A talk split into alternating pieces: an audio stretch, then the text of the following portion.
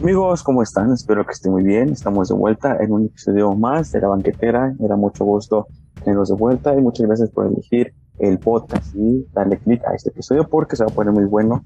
Y creo que este invitado nos va a compartir muchas experiencias que ha vivido y a veces nos damos, no nos damos cuenta de lo que tenemos enfrente. Ahorita más en pandemia, como que estamos tan estresados en tanto movimiento de que tenemos que estar a lo mejor en la escuela, en el trabajo, cubriendo ciertas cosas, pero no nos tenemos a detener a la naturaleza que nos brinda muchas imágenes tan hermosas, ya sea en los paisajes, los animales o simplemente las, las plantas las flores que tenemos a nuestro alrededor nos pueden dar muchos eh, buenos momentos y nos pueden relajar.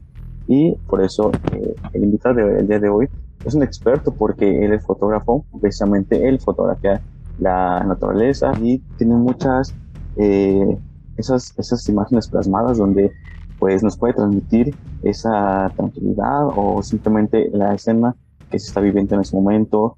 Eh, nos puede transmitir muchas sensaciones con sus fotos y para que hablo más y mejor se lo presento, él es Jorge. ¿Cómo estás, Jorge? Hola, ¿qué tal? Aquí muy agradecido por la invitación. Estamos a tus órdenes. Gracias, También aquí estamos a tus cuando estés. Pero creo que vamos a ir eh, desmenuzando poco a poquito eh, el tema. Y cuéntanos cómo es que empezaste, cómo se te dio eh, eh, el querer ser fotógrafo y también el querer ser esa parte de fotografiar la naturaleza en ese, en ese aspecto. Y claro que sí. Bueno, mi nombre es Jorge Castro Urbiola soy potosino de nacimiento, vivo precisamente en la, en la, pues, en la zona media de, de San Luis Potosí. Este, prácticamente yo desde niño siempre he tenido una afición por la naturaleza. Este, desde niño, bueno, tengo a mi papá que es veterinario. Es una de las principales razones por las cuales me empezaron a gustar mucho pues lo de la naturaleza, ya porque convivía mucho con animalitos, mi papá me enseñaba a, curarlos, a estar ahí con ellos, me llevaba al rancho, a, pues así a, estar en contacto con, con, la naturaleza, con los animales. También nos invitaba mucho a caminar, a hacer senderismo y pues así estar prácticamente casi todos los días en contacto con la naturaleza. O sea, desde niño tengo esa, esa afición por la naturaleza que ya ahorita de adulto desarrollé el tema de la fotografía.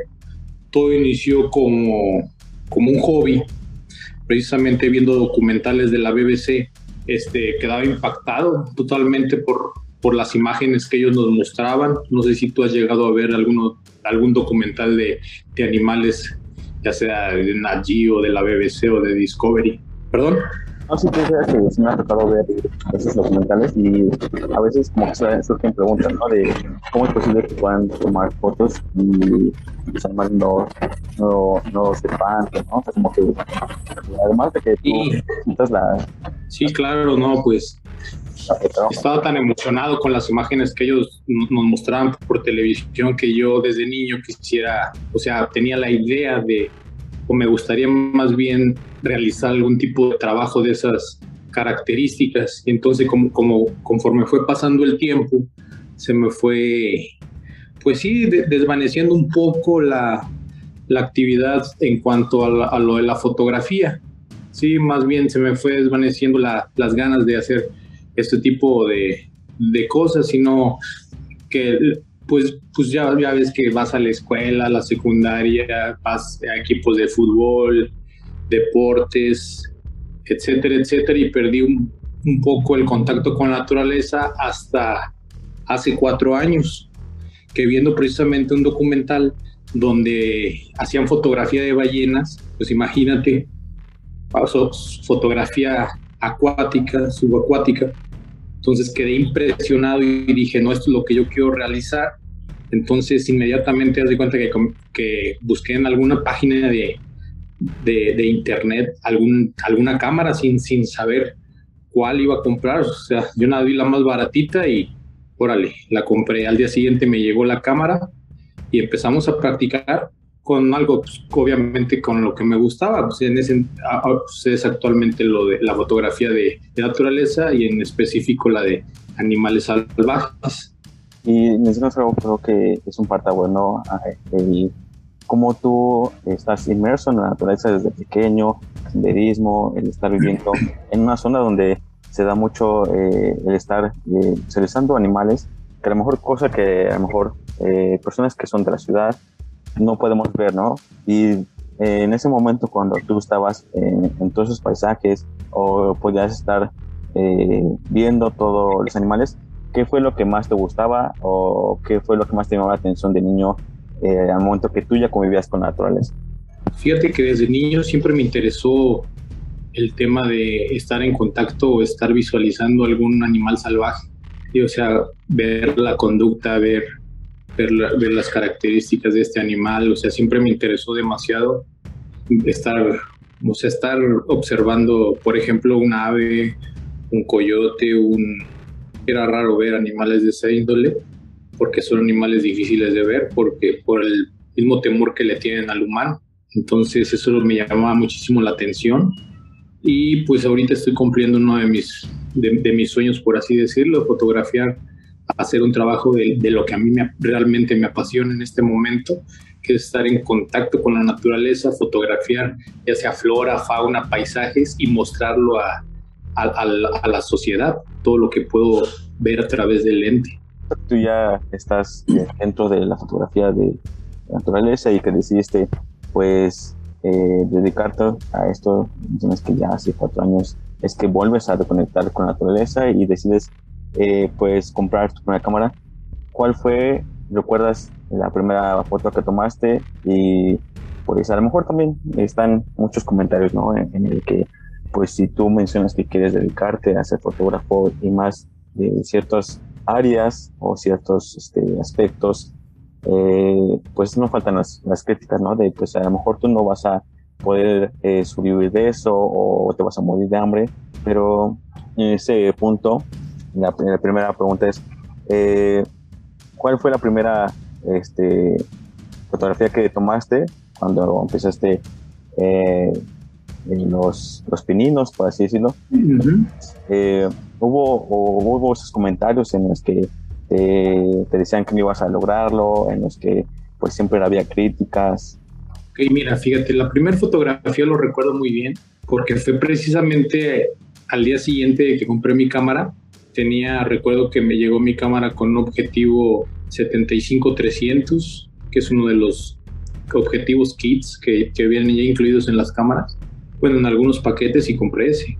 Entonces, haz de cuenta, salí al jardín a probar pues, la cámara, porque prácticamente era, era un tema nuevo para mí. Y casualmente, cuando estaba, tengo, tengo un jardín y atrás hay un, haz de cuenta, un área verde, o sea, donde hay árboles, es como un bosquecito, por así decirlo. Llegó y se perchó un pequeño tecolote. Yo nunca tenía, yo nunca los había visto y casualmente ese día llegó ahí a mi jardín y le tomé un par de fotografías y haz de cuenta que, que las, las compartí con, con, mi familia, con mis grupos de WhatsApp, esas fotografías, y les gustó mucho y realmente me alentaron a, a seguir con, con, con, lo de las fotografías porque pues, les había encantado la fotografía y, y, de ahí ellos me motivaron mucho a continuar con este trabajo. Este, en cuanto a la segunda pregunta que me dices, este, yo personalmente o yo no he escuchado a alguna persona que me diga que, que no, que no, me, que me dedique a eso, que, que, no, que no tengo la pasión, etcétera. No, no, yo por mí, por mí, no he escuchado ningún comentario negativo de las personas que me rodean, porque siempre fíjate que me han estado apoyando en este proyecto, en este inicio de, desde el inicio que iniciamos con el tema de la fotografía, porque se les, se les hace algo, algo interesante, algo bueno, porque hoy en día, imagínate, ya estamos lidiando con el cambio climático y estamos lidiando con la destrucción de la biodiversidad, la destrucción de los paisajes, la, la destrucción de los, de los ecosistemas naturales que tenemos. Entonces, creo que la fotografía de la naturaleza o la fotografía ambiental juega un, rol sumamente importante en estos tiempos porque pues ya estamos acabando con todo y qué mejor forma de, de pues no sé, de contribuir a la salvación de todas estas cosas, todas estos, toda esta biodiversidad, toda esta naturaleza, con, con un impacto de fotografía, que te impacte una fotografía para que tratemos de, cambiar nuestros hábitos. Ese es ahorita, ese es uno de los principales objetivos que tenemos. Y cuando el momento que tú este, decides eh, entrarte más a la, naturaleza, a fotografiarla, hubo un cambio de perspectiva en el que a lo mejor, pues, a lo mejor cuando estamos pequeños o en cierta edad, pues como que no le vemos eh, tanto riesgo el que a lo mejor ciertas especies se se extinga, ¿no? O sea, es como, ah, pues no pasa nada, pero de repente vemos que en el ecosistema hay cambios drásticos en la temperatura o que simplemente eh, cuando hay ventarrones, pues los árboles no nos cubren ese aspecto, pero hubo un cambio de perspectiva al momento claro que sí. en, al momento de la fotografía. Claro que sí, totalmente. Haz de cuenta, desde que empecé a adentrarme a este tema de, de fotografía de naturaleza, me doy cuenta que que carecemos de una de, cultura ambiental totalmente.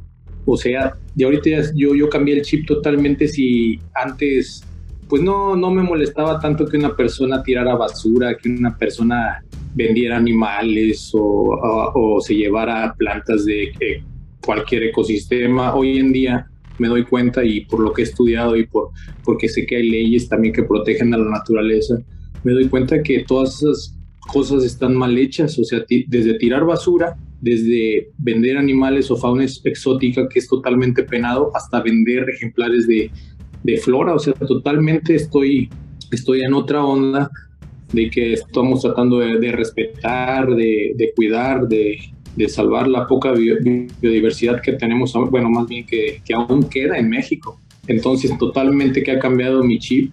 O sea, yo me he hecho, por así decirlo, un poco más más ecologista, trato de, pues no, tirar basura, de si llego a algún lugar, tratar de recoger la basura que tiran las demás personas, este, mostrando las fotografías en diferentes, pues por así decirlo, eh, ¿cómo se, en, las, en las exposiciones fotográficas para crear un otro tipo de, de conciencia a favor de la preservación de los animales que nos rodean, este, por ejemplo, a los niños de las escuelas, a los, a los niños les, les, decimos la importancia de, de, no tirar de basura, vuelvo a lo mismo de cuidar a los animales, de cuidar el, el planeta porque es un lugar donde vivimos, etcétera, etcétera. O sea, estoy de acuerdo que ha cambiado totalmente mi forma de, de, ver las cosas y yo pienso que ha sido para, para, un, para bien. ¿Y en algún punto has tenido problemas? Porque, pues, habrá personas que a lo mejor no les importa, ¿no? O sea, como que pues como tú mencionaste, no hay esa cultura, no hay esa conciencia en el cuidado del ambiente.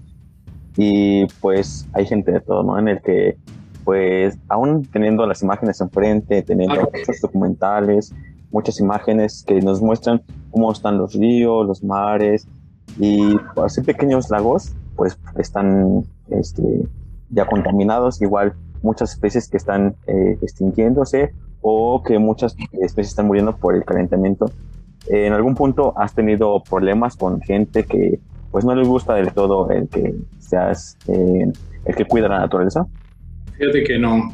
O sea, yo personalmente no he tenido ningún problema porque yo pienso que ahorita las personas deben de, entender que no es por mí ni, ni, ni, es algo personal, sino es, es precisamente el lugar donde viven ellos y sus hijos.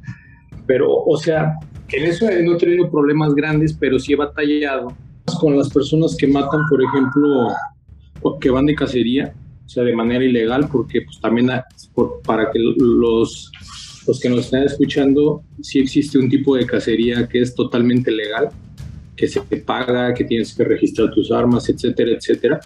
Pero, pero lamentablemente el país hay un, hay, pues, hay un índice muy elevado de cacería furtiva, por así decirlo.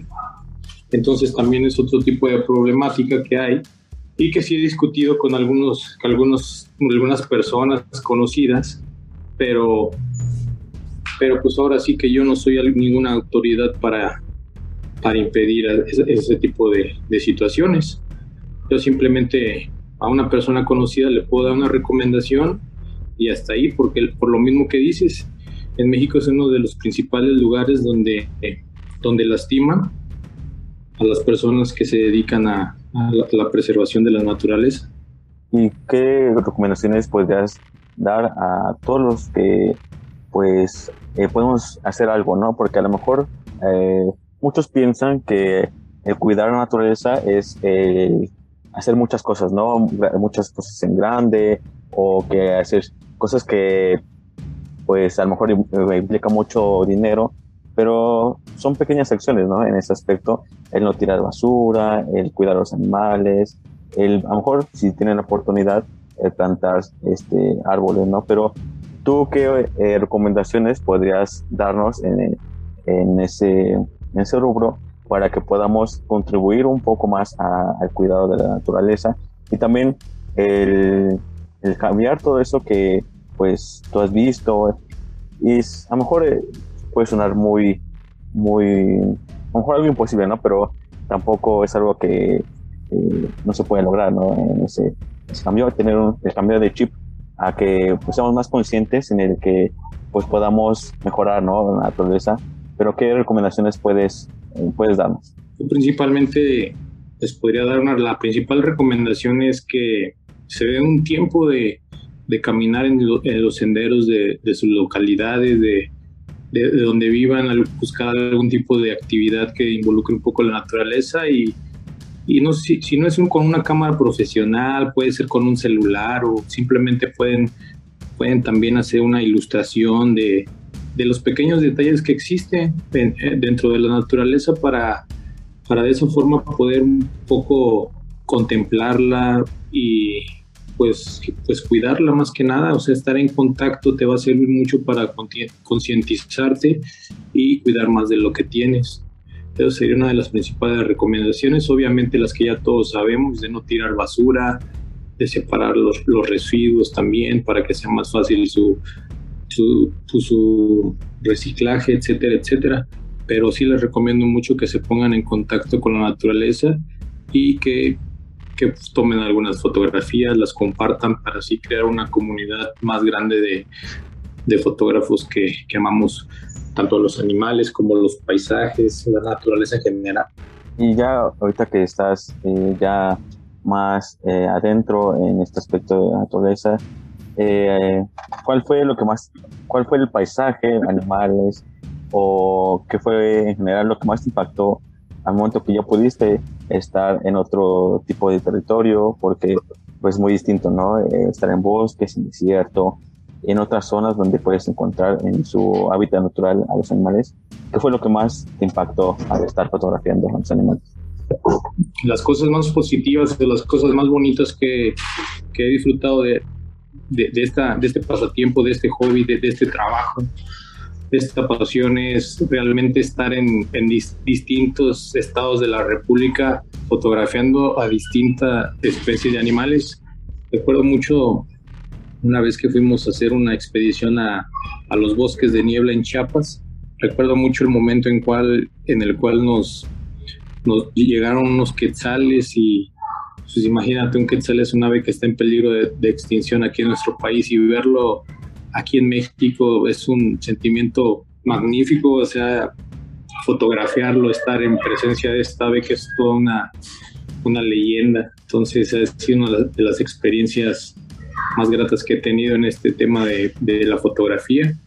Compartirlas también con ustedes, esas fotografías también me causa de gran alegría para que las personas puedan puedan conocer las aves que tenemos, los animales que tenemos entonces, hay algunas personas que me comentan que, que no, no, no, no, tenían ni idea que existían los quetzales, no tienen, o algunos que los conocían, pero no tenían la idea que todavía los tenemos aquí en México.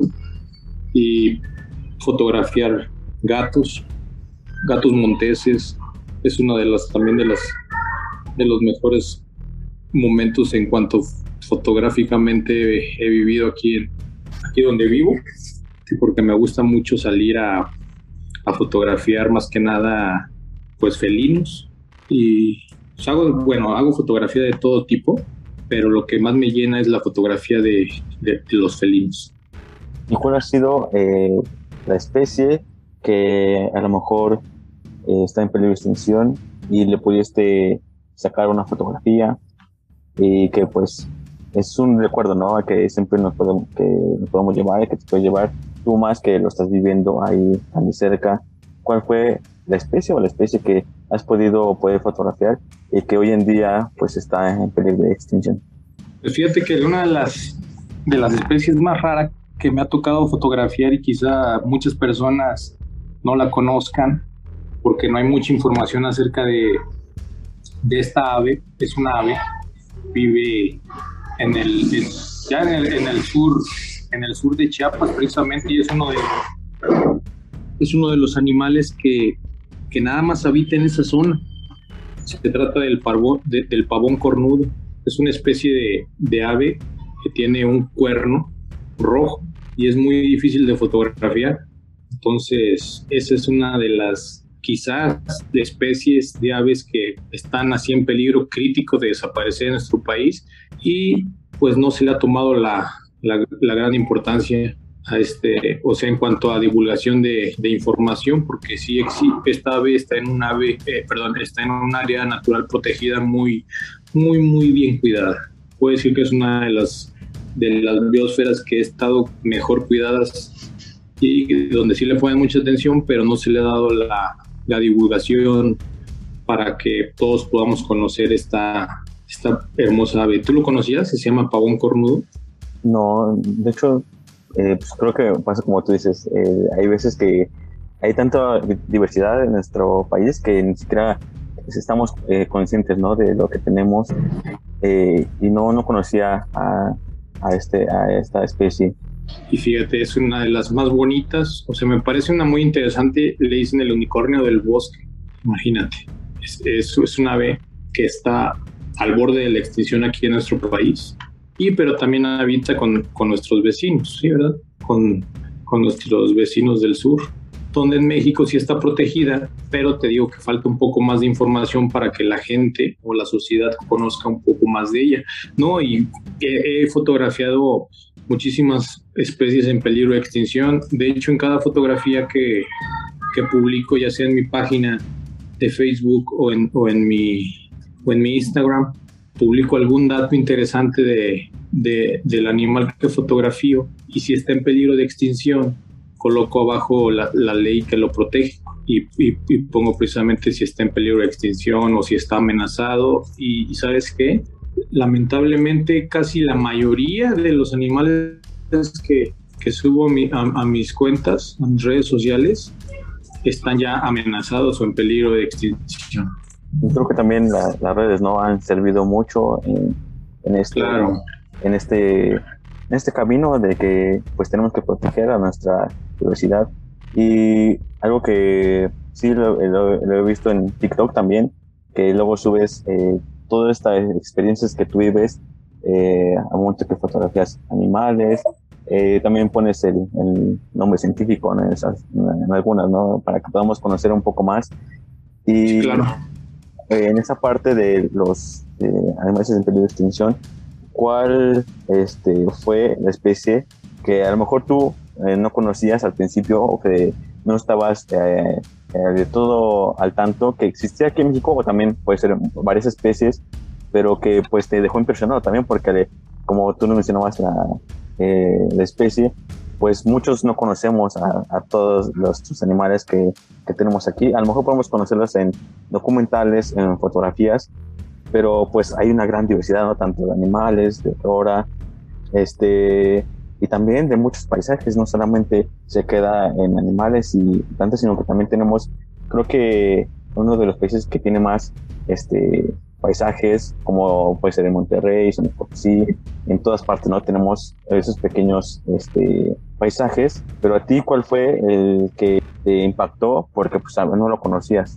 Fíjate que otra, otra vez, precisamente en, Chiapas, en, otra, en otro tipo de, expedición, Fíjate que, que nuestro, nuestro, nuestro amigo o, guía nos estaba hablando acerca de una, de una especie de ave que solo se, que es microendémica, o sea, que solo se encuentra en, esa, en, esa, en ese lugar de todo el país. Entonces se me hizo muy interesante y logramos hacerle fotografía, se llama el, cueve, el cueverito de, de Nava. Es un ave, haz de cuenta, tú la ves así normal, pero tiene un canto espectacular, es como de un, de un tono así medio apagado, es, es como café apagadito, pero haz de cuenta que tiene una, unas plumitas en, su colita muy pequeñitas y la hacen ver un poquito extraña, como si fuera un ave prehistórica.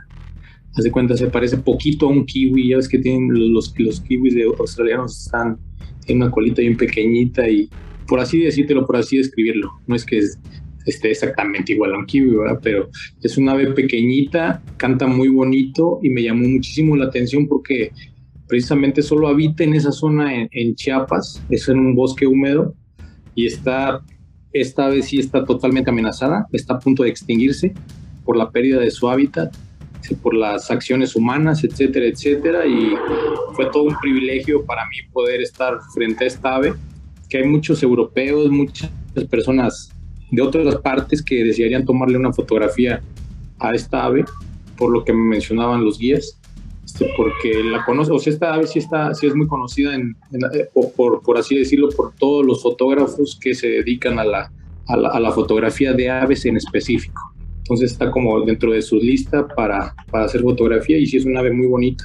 Me causó mucho impacto verla y he subido, si gustan pasar a ver las fotografías, pueden estar en nuestras redes sociales para que vean toda, toda la, clase de, de animales que, que, habitan en México, porque hacemos fotografía casi casi que, que de todos los sitios en México. Y creo que un fenómeno también que se ha suscitado, y no solamente eh, en estos tiempos, ¿no? sino que ha sido en varias etapas de, nuestro país, que tenemos gran diversidad de, de muchos animales, muchas plantas, y aquí pues no, no lo reconocemos del todo, ¿no?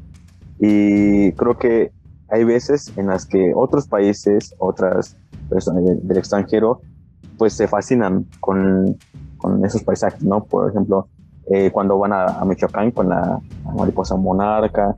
Claro. Eh, ah, cada, estado de la República tiene, tiene una, una biodiversidad impresionante. A mí la meta que tendría es visitar todos los estados de la República y hacer fotografía de, de cada uno de ellos, de su flora, de su fauna y compartirla con gusto con todo el público. ¿Y qué, estado te falta o qué estado es donde te gustaría estar próximamente? Pues fíjate que me gustan mucho los desiertos. me gustaría estar en, el norte haciendo fotografía de, de, osos, de oso negro, hacer fotografía de berrendo, hacer fotografía de puma, este, todo, hacer fotografía de, de especies de tarántulas también súper especiales que también me gustaría hacer, hacer fotos de murciélagos, o sea, hacer todo tipo de fotografías, pero todo, todo requiere de, tiempo, de planeación. Entonces, queremos hacerlo, pero, pero irnos despacito. Y en alguna sesión fotográfica, eh, con, este, está acercado a animales, por ejemplo, yo que también eh, has fotografiado serpientes, eh, sí. ¿Te ha tocado algún accidente eh, estando eh, fotografiándolos? Fíjate que, que, accidente así como tal no, gracias ahorita eh, no, no, no me ha tocado ningún accidente serio.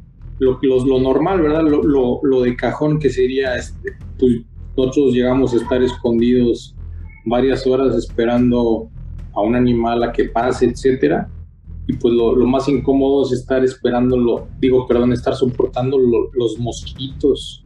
Pucha, no hombre, te tienes que esperar, no te tienes que mover porque si no, pues puedes espantar al animal, estar aguantando las hormigas.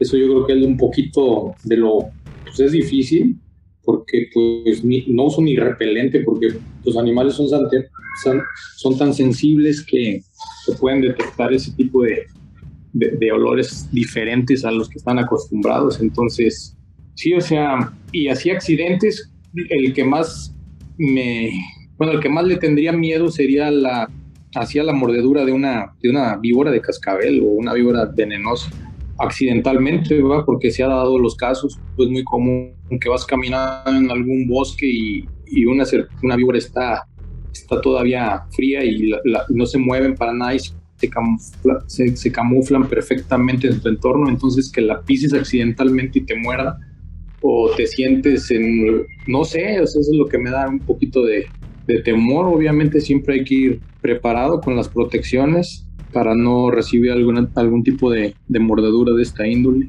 Pero no, tengo una experiencia con, con un puma, pero realmente a mí no me dio miedo, realmente me, hasta me emocioné porque es uno de los, de los objetivos que llevo esperando y, y luchando, luchando hasta que salga la fotografía.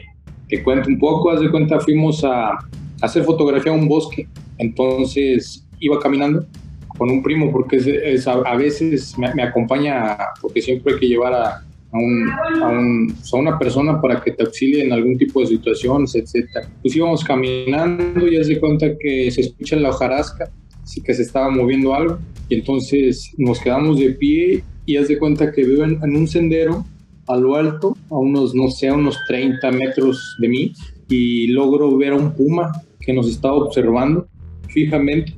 Yo traía la cámara, pero, pero no la traía preparada. Entonces, en, lo que bajo, acomodo el tripié, le quito la tapa. Entonces, traté de hacer todo eso, pero no, no, o sea, no me va a esperar. Entonces se fue. Y eso sería mal. Y yo estaba, estaba muy emocionado. Quería hacerle realmente una fotografía, pero no, no, no se pudo. Y esa es una de las fotografías que, que he querido desde hace tiempo y espero algún día se logre y compartirla con ustedes.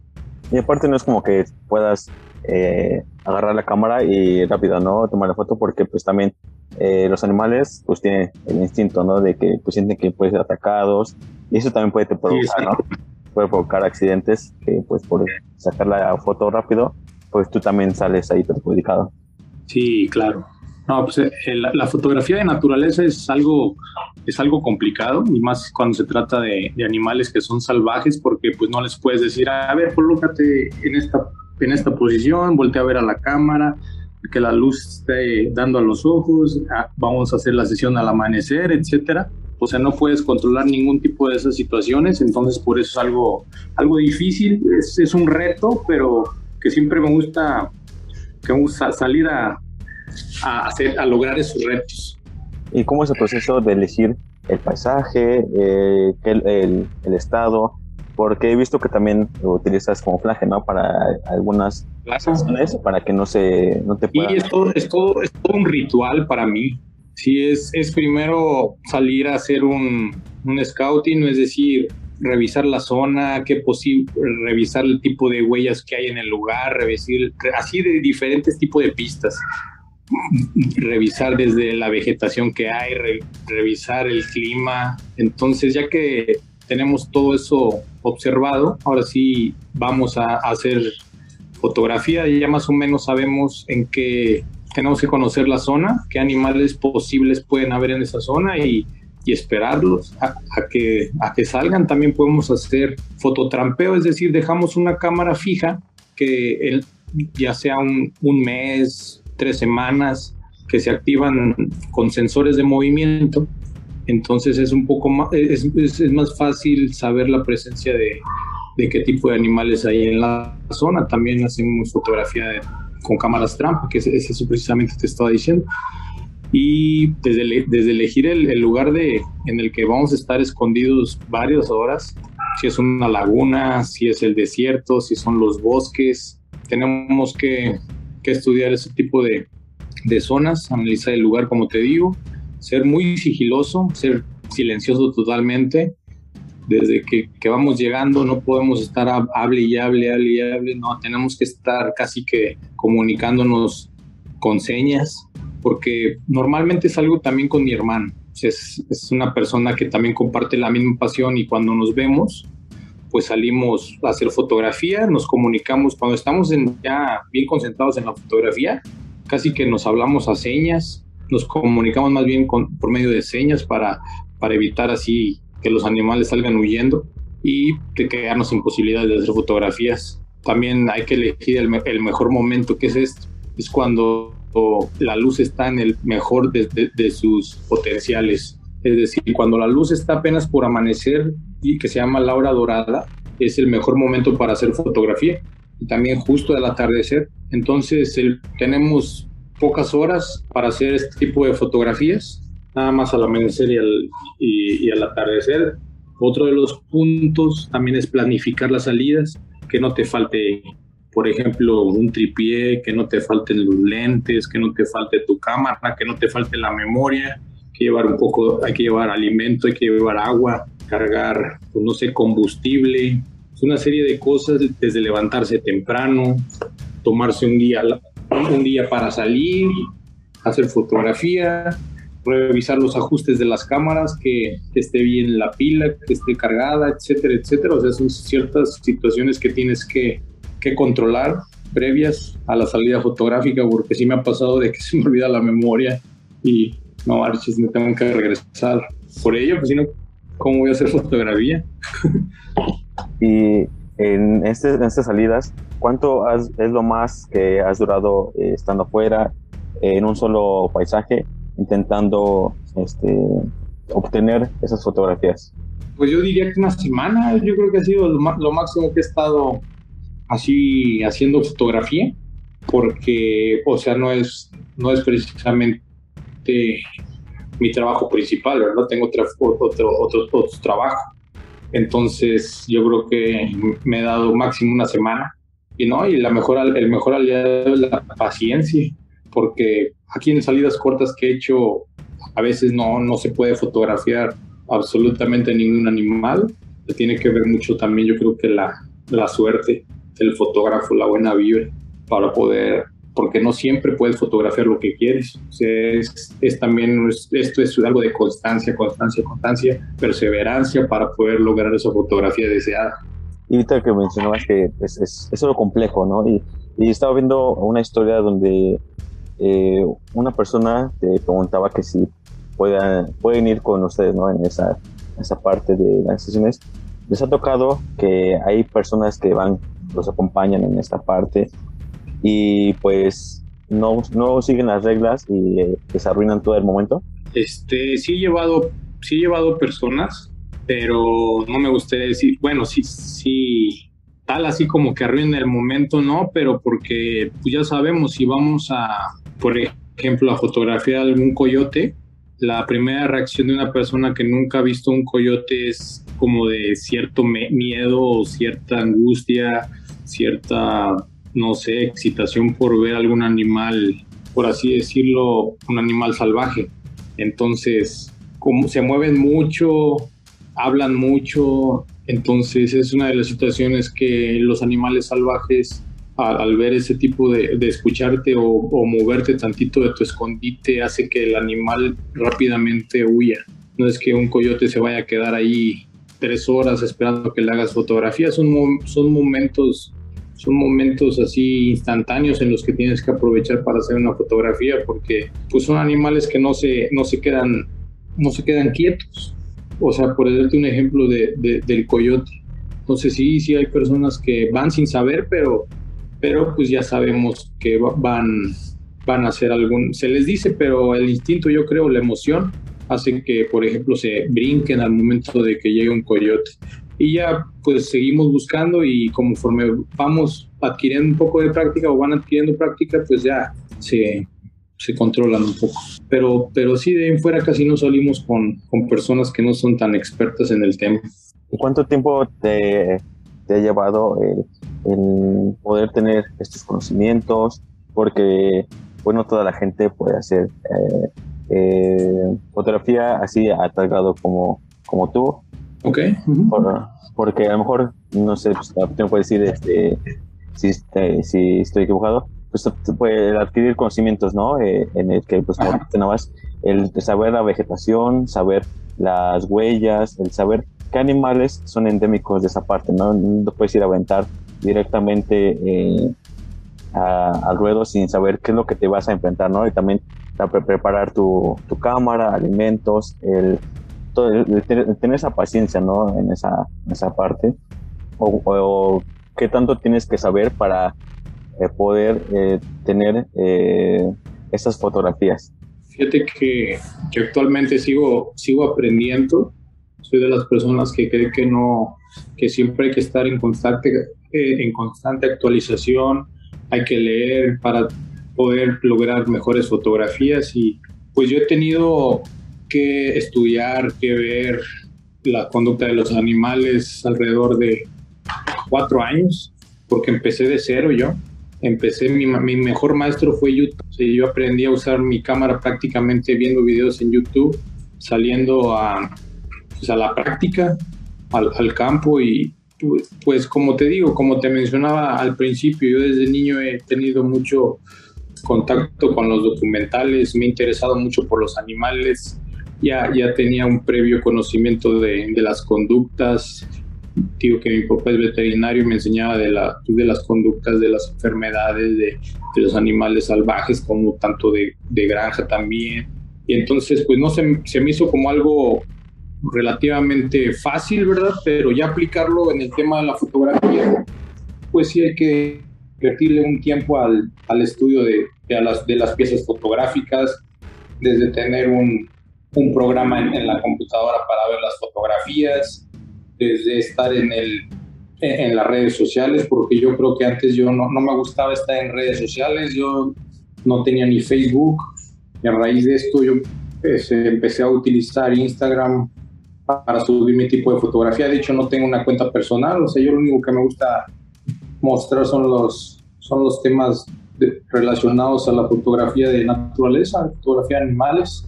Entonces, yo creo que soy de las personas que, que piensa que siempre hay que tener, adquirir conocimientos constantemente y no quedarse nada más con lo que ya sabes.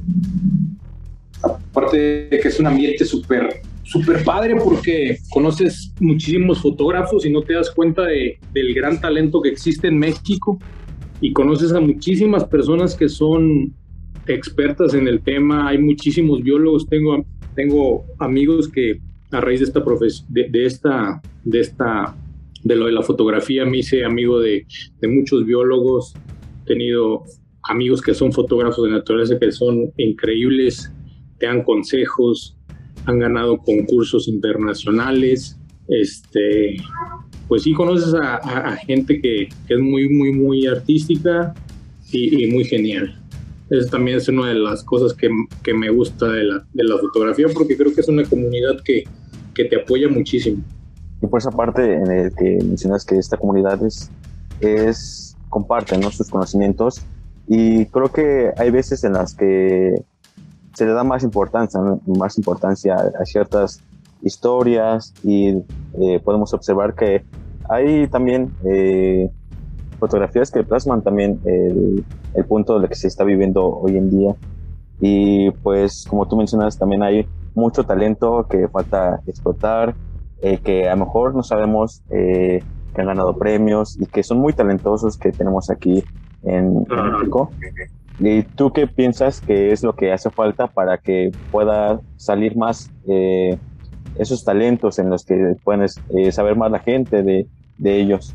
Pues yo pienso que debería de haber un poquito más de, de concursos también, o sea, concursos fotográficos en pro a la... Sí hay, pero muy pocos en México. Este, debería de haber un poquito más para así motivar a las personas, a involucrarlas un poco más a, realizar fotografía de naturaleza o, o, de otro tipo de fotografía, no precisamente también de naturaleza, pero, pero sí, sí a mí sí me gustaría que, hubiera un poquito más de, de exposiciones fotográficas, de, cultura ambiental, de, de alguna invitaciones internacionales con algún programa gubernamental de, de, exposición de, por así decirlo, de la fauna que existe en nuestro país, para que la conozcan también algunas personas de, de otros países, etcétera, etcétera.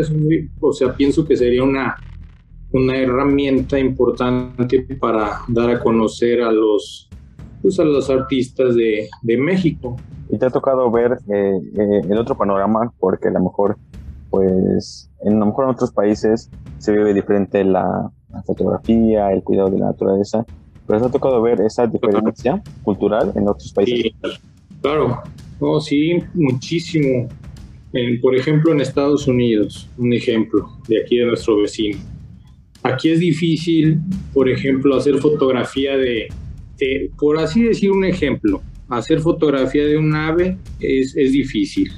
Y por ejemplo, vas a Estados Unidos y en, en el caso particular que me tocó, hice fotografía en Estados Unidos de, de aves, de, de así X.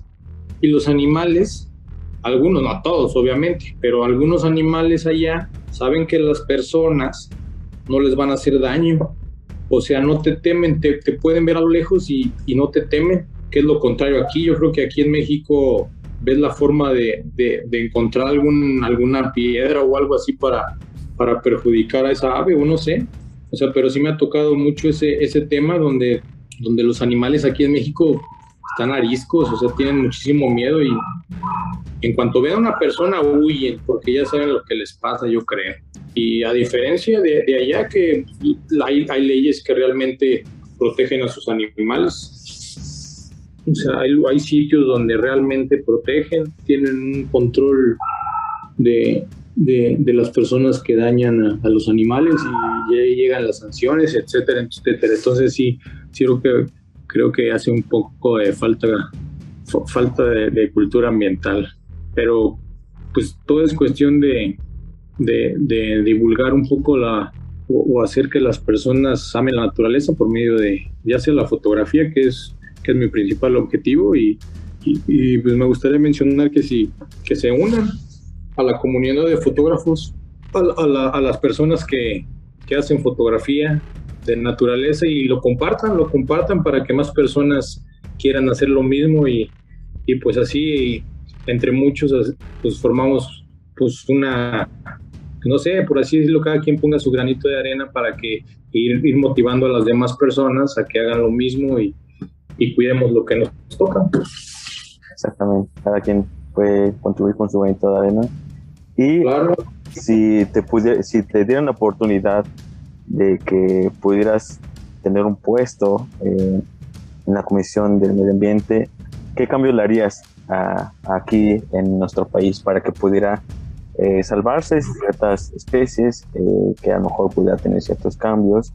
¿Tú qué le cambiarías? Pues, pues nada más, pues no sé, meterle más a lo, a, a los valores culturales que tenemos para cuidar, o sea, proteger más a las, a las áreas naturales y ya. Yo creo que es lo que, que haría. Y porque aparte es un tema no muy complicado porque muchas veces eh, eh, pasamos, ¿no? Esas zonas verdes y pues ya se asientan muchas, muchos condominios o van quitando, ¿no? Ciertas partes para hacerlas eh, ya grandes consorcios sí. ¿no? de, de, departamentos. Es que el problema es la sobrepoblación, realmente. Entre más haya, o sea, entre más haya sobrepoblación, obviamente, pues vamos a necesitar más lugares donde vivir, donde vivan nuestros hijos, donde vivan nuestros hermanos, etcétera, ¿verdad? Y entonces se va a ir acabando un poco, así poco a poco las áreas naturales. Pero, pues bueno, cada quien que, bueno, yo por lo menos estoy poniendo un granito de arena con, con, este, con este trabajo que lo que hacemos. Poco a poquito, ¿no? Se llena el cantarito, como dirían los abuelitos. Uh -huh. Y en esta Muy parte, eh, ¿qué es lo que te ha dejado los animales, también la fotografía, que pues te cambió, ¿no? Como tú mencionaste, cambió tu perspectiva de, de que pues ya cuidas más el ambiente, pero ¿qué te han dejado los animales a ti como enseñanza que te han dejado los paisajes, que te han dejado la flora, a ti que te han dejado marcado una huellita ahí? Pues sí he aprendido mucho de este, de este comportamiento de, de los animales porque he estado, eh, o sea, en estos últimos años que me he dedicado a esto, he visto que, que la naturaleza te provee de todo lo que necesitas. He aprendido que, que los animales, que la naturaleza es, de las, es impresionante como ser humano para poder valorar pues desde, desde una, una, una nueva salida a, la, a, a, a, pues a, estar en la naturaleza. Entonces, pues sí he tenido un, un, cambio positivo y me gustaría que más personas pudieran, pudieran sentir lo mismo que, que yo estoy experimentando en estos momentos. Eh, una pregunta que a lo mejor pues puede entrar un poco en controversia. Estás, eh, de hecho, a lo mejor decir, no opino, o si me avento mi, ahí mi respuesta. Eh, a ver. Este caso, el que cuidaba los, este, los animales. Ya ves que estuvo un, un conflicto en el que eh, pues quería salvar a un, un elefante que se llama Big Boy, pero pues al final de cuentas era como algo actuado. Eh, ¿Sí lo llegaste a ver ese caso? No. Eh, cuidaba a los animales, pero ah, es que no me acuerdo su, su nombre, más sé que se pida Allende es este chavo que trae gorra, que se muy, muy pronunciadas y... Ah, ok, sí, sí lo ubico. Entonces, él eh, estuvo en conflicto. Eh, pues, al principio no toda la gente de, de ah, pues quiere salvar a, los animales. Eh, él está abogando por, por todas esas especies que a lo mejor están en cautiverio y que las maltratan. Pero hubo una situación con un elefante de nombre Big Boy en la que pues descubrieron que todo era actuado, ¿no? Que realmente a lo que le importaba era el que la gente lo observara, ¿no? En, en que en redes sociales de que vieran que él hacía supuestamente algo, pero realmente era todo actuado en el que pues él movía cámaras. ¿Sí llegaste a ver ese, ese conflicto, esa, esa problemática? Realmente no, o sea, no, no sabría, no sabría qué, qué situación le compete a, esa, a esas acciones. Yo realmente desconozco el tema. Y bueno, a ver, quería llegar era de, pues tú qué piensas de toda esa gente que pues se jacta o se pinta como eh, ecologistas, pero realmente es otra la esa parte, ¿no? De que solamente quiere que la gente lo reconozca, esa gente que eh, pues diga, pues él está haciendo algo por el planeta, pero realmente pues solamente es esa imagen, ¿no? De cuido al planeta, pero como las fábricas, ¿no? las organizaciones de que son socialmente responsables, pero detrás hay mucho eh, tiran desperdicios o no hay una planeta? ¿Cuál es tu postura ante las personas y esas organizaciones?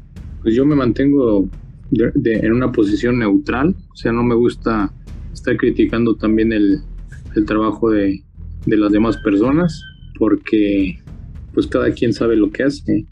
Entonces me mantendría en una posición neutral para no, no causar algún tipo de controversias y que sigan apoyando también nuestro trabajo y el, el, que hacemos para, pues sí, para pues nuestro principal objetivo, que es conservar lo que tenemos a través de, de la fotografía. Entonces ya como darle foco ¿no? a, a, otros problemas ¿no? Que, no, que no tienen que ver con sí, sí, eso ya, eso, realmente esos temas no, no, no son casi que ni de mi interés, o sea, yo prefiero estar nada más concentrado en lo que estamos haciendo. Y algo, eh, pues es una pregunta que, pues, creo que engloba todo esto, ¿no? Eh, ¿Tú qué le dirías a ese Jorge de cuando empezó a observar la naturaleza, que salía a hacer senderismo, que estaba eh, directamente con la naturaleza? ¿Qué le dirías a ese Jorge de hace algunos años, que está, a lo que estás viviendo hoy en día? Uy, Ok. A ver, Jorgillo. este, yo creo que va, deberías de, de seguir así como estás, de, de, salir a explorar más, más y más, de tener ese, ese gran amor por, por la naturaleza y, y, y, que luches por, por todo eso, luches por, por la mejor fotografía, luches por, por conocer más lugares y compartirlos y compartirlo con los demás. Sí, yo creo que es lo que le diría. ¿Y qué, qué le puedes decir eh, a las personas que a lo mejor quieren adentrarse a este mundo de la fotografía, en especial a la naturaleza, que a lo mejor necesitan un pequeñito empujón? ¿Qué, ¿Qué, les dirías a todas esas personas que nos escuchan? Hola amigos, este, yo, yo los quiero invitar o yo los quiero a, yo los quiero exhortar a que nunca se den por, vencidos de ya sea este sueño de ser fotógrafo de naturaleza o sea lo que sea, de que siempre estén con, con la mayor positividad del mundo, que como lo mencionabas en una pregunta, que algunas personas te van a decir que no, no es lo tuyo, no lo hagas, pero si realmente te nace y tienes, por así decirlo, tienes, el, tienes la motivación hazlo, realiza realiza lo que quieras y a las personas que quieran iniciar en este tema de la fotografía y, no han dado el paso, yo los invito a que, a que lo hagan, no pasa nada. Este, se van, van, a, van a comenzar, pero conforme va pasando el tiempo y tengan constancia, van a lograrlo, lo que ustedes quieran. Entonces, nunca se rindan, siempre persigan sus sueños.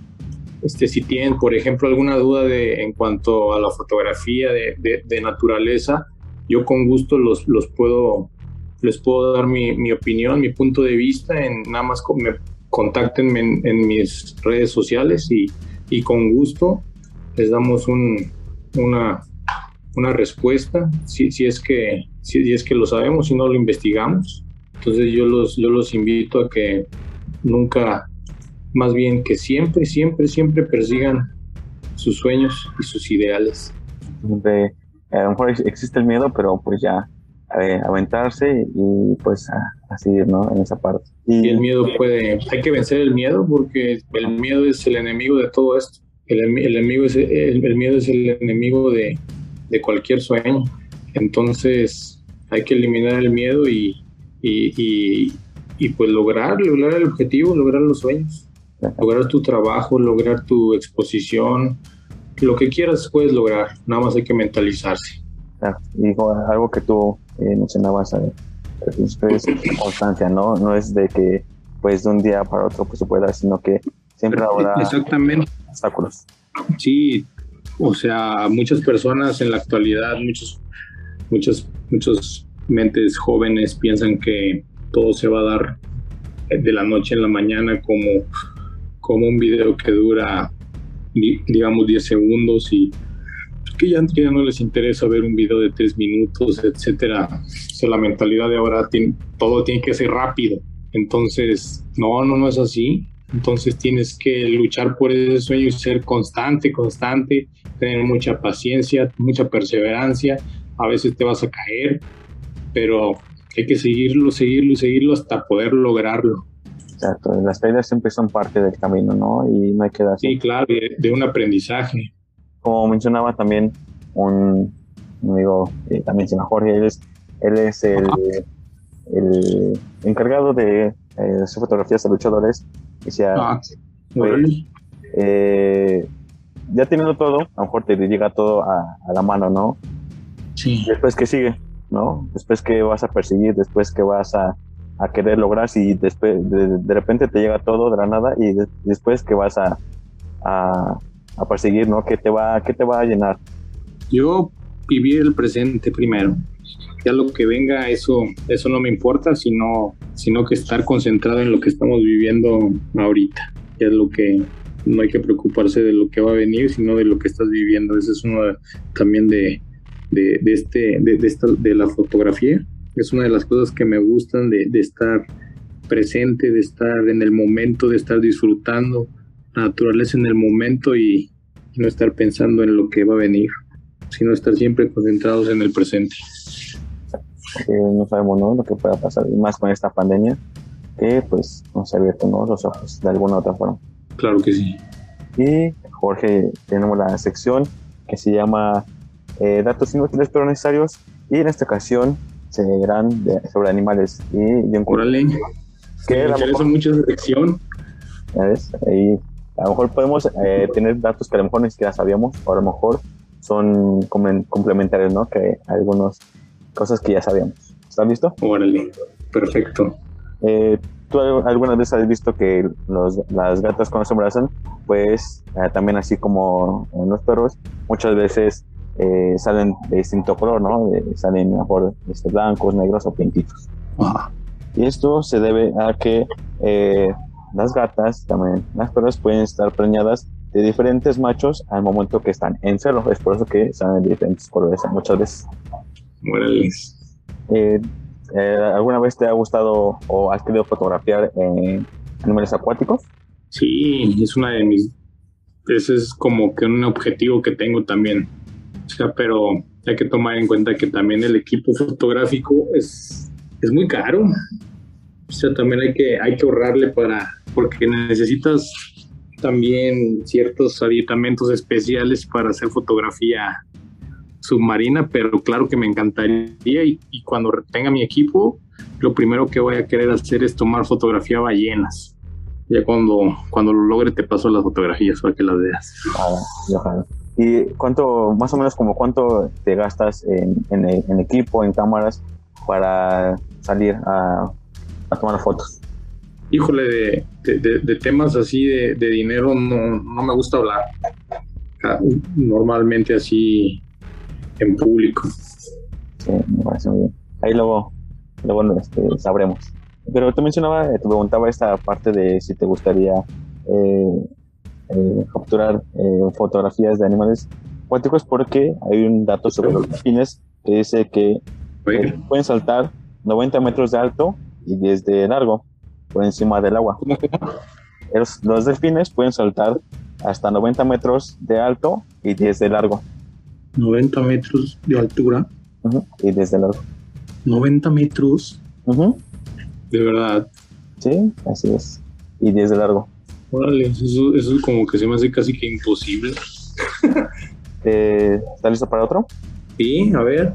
Eh, pues también nos menciona que eh, a lo mejor eh, muchas veces, ¿no? Como que estamos en ese dilema de nos podemos parecer a algún animal o que está como sistema teoría de que si venimos del mono, descendemos.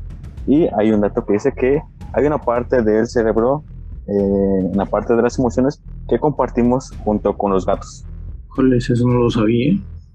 Muchas veces no, por eso dicen que la gente se, parece a, sus dueños, ¿no? En esa parte. Moral interesante.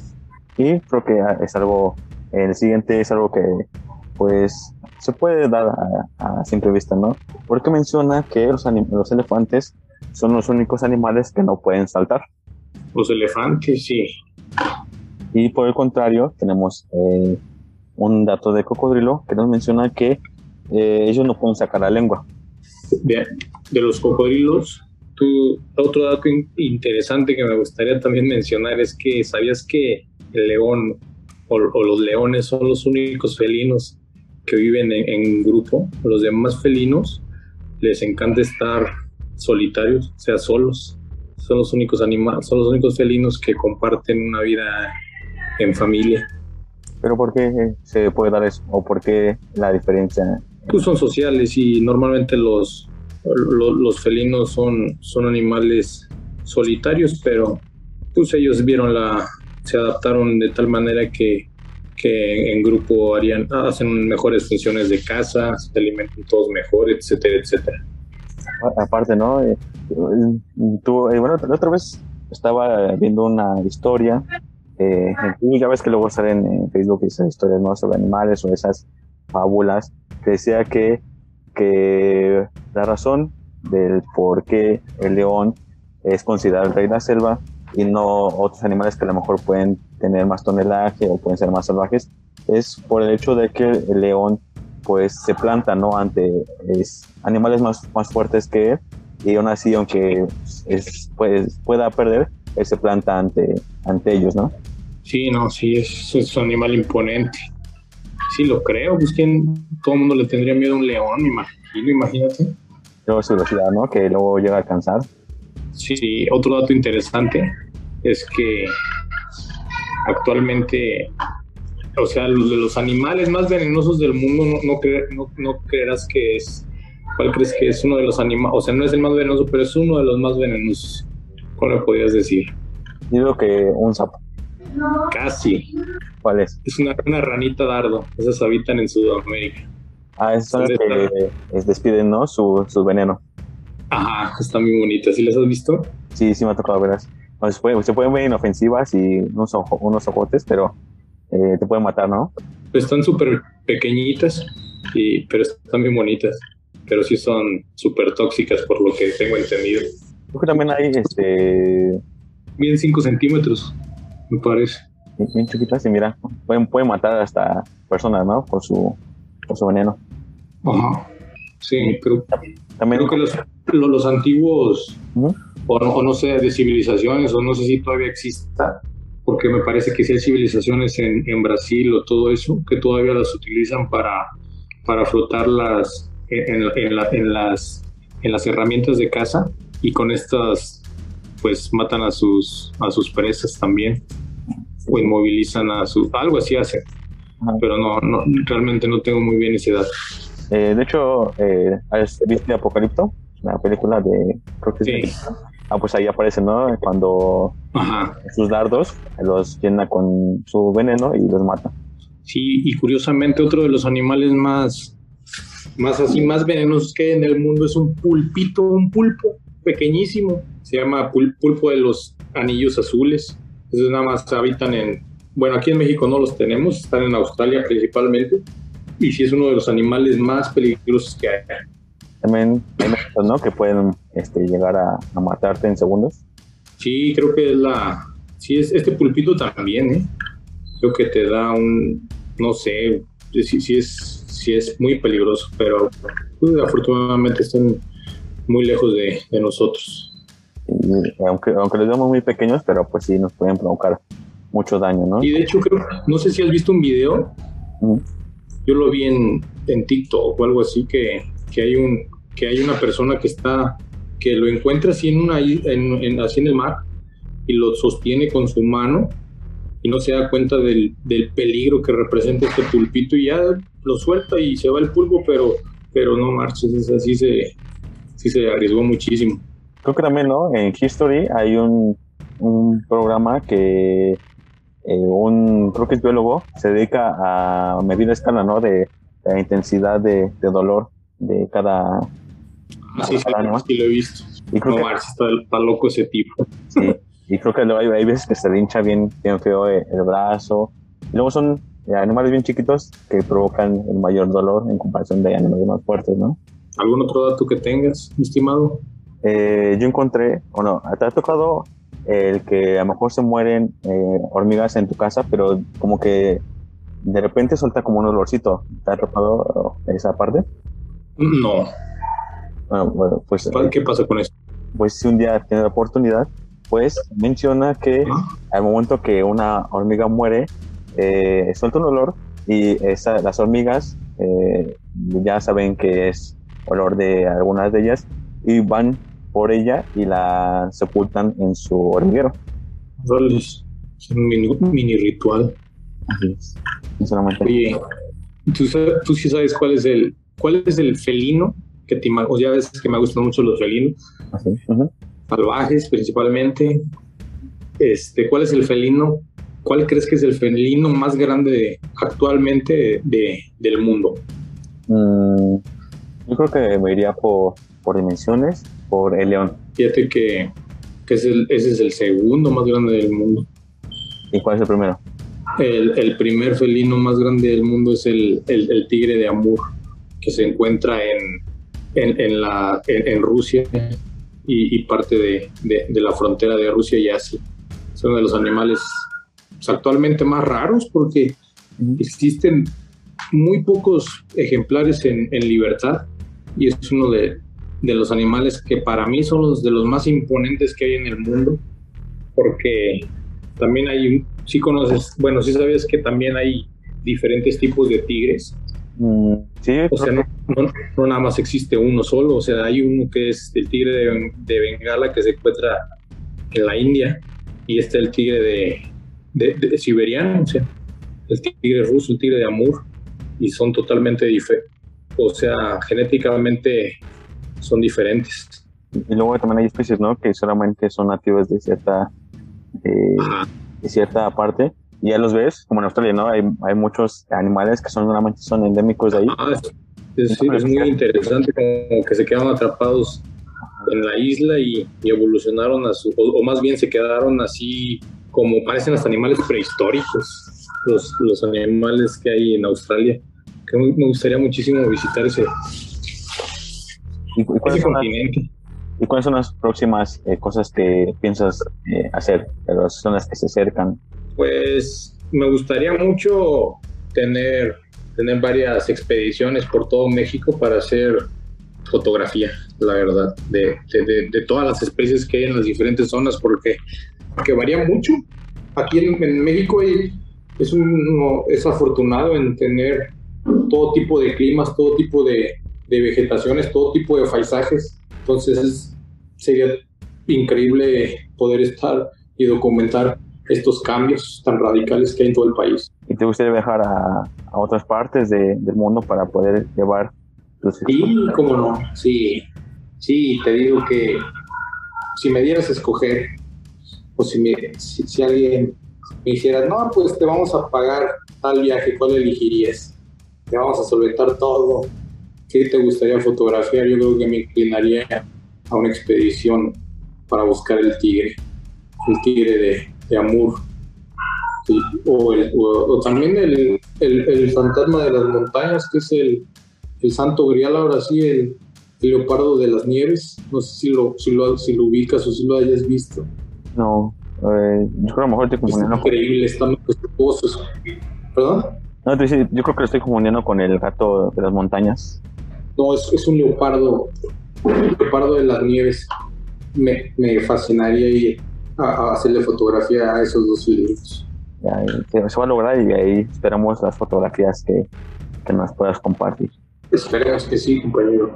Eh, y tenemos esta última sección que también es parte de lo que te viene preguntando, eh, que se llama La Buena Noticia, donde pues, el invitado nos comparte algo que pues, le haya eh, hecho feliz o que te gustaría compartir. ¿Y qué es lo que nos gustaría, qué te gustaría compartir con nosotros? me gustaría compartir que próximamente haremos una nueva expedición a Chiapas. Es uno de los lugares más hermosos de México en cuanto a cultura, en cuanto a biodiversidad, naturaleza. Este, y vamos a hacer otro tipo de fotografías. Entonces hay que esperarnos. Vamos a ir en, en estos meses, vamos a estar por allá un par de días y, y, pues eso me gustaría compartir que que, próximamente vamos a tener material actualizado de, de los bosques de, de, Chiapas y las selvas. Y ahorita con pandemia te ha tocado ah, el estar detenido por, eh, por a lo mejor en el confinamiento o si pudiste hacer fotografías. Pues nada más locales, porque realmente pues, yo no tenía problema, porque yo salía de cuenta solo y pues en la naturaleza pues no, pues no había cantidad de personas, ¿verdad? Entonces, en ese, en ese sentido no tuve problema, pero sí, sí cancelamos varias, varias, varias, varias expediciones a otro tipo de lugares porque sí, pues no, no, no se podía, no, tú, tú lo viviste también, no, no, no se podía viajar, no se podía hacer nada, teníamos que estar, pues ahora sí que, que preveniendo todo esto que era nuevo para, para todos, lo del COVID. Entonces sí se nos arruinaron varias expediciones, pero, pero ya yo espero que, que se controle un poco esta situación de la pandemia y ya podamos tener un poco más acceso a todos esos a todas esas expediciones que nos faltaban por realizar en el, en el 21. Vienen nuevas cosas, ¿no? Ya es, poco a poco estamos viendo a la nueva normalidad, por así decirlo. Estamos abriendo más, más cosillas, ¿no? Que a lo mejor en años pasados pues no se podía. Sí, y quiero agradecerte, Jorge, que hayas aceptado la invitación al podcast. es un tema que a mí también me apasiona mucho porque de repente, ¿no? Como que decimos, ah, pues está bonito el, el, el clima, le tomas fotos, ¿no? Y quiero agradecerte por estar aquí, por aceptar, por el compartirnos tus experiencias, eh, el darnos eh, información que a lo mejor de ciertas especies que no sabíamos que existían aquí en México. Y quiero agradecerte por, por toda esa labor que estás haciendo, en el que tratas de, de cambiar ¿no? esa, esa parte de la cultura aquí. Y estoy seguro de que se va a lograr, que habrá muchas exposiciones, que, que tú vas a ser el intelectual. Y déjame decirte que admiro tu trabajo.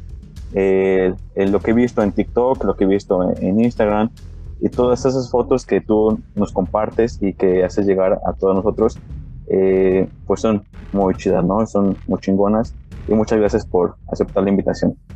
No, agradecido estoy yo por, por tenerme en tu espacio, por, por platicar de, de, de, temas de fotografía y también muchísimas gracias por la invitación y pues estoy aquí a la orden para cualquier, para ti, para cualquier otra persona que tenga alguna alguna duda, pues con todo gusto trataremos de resolverla.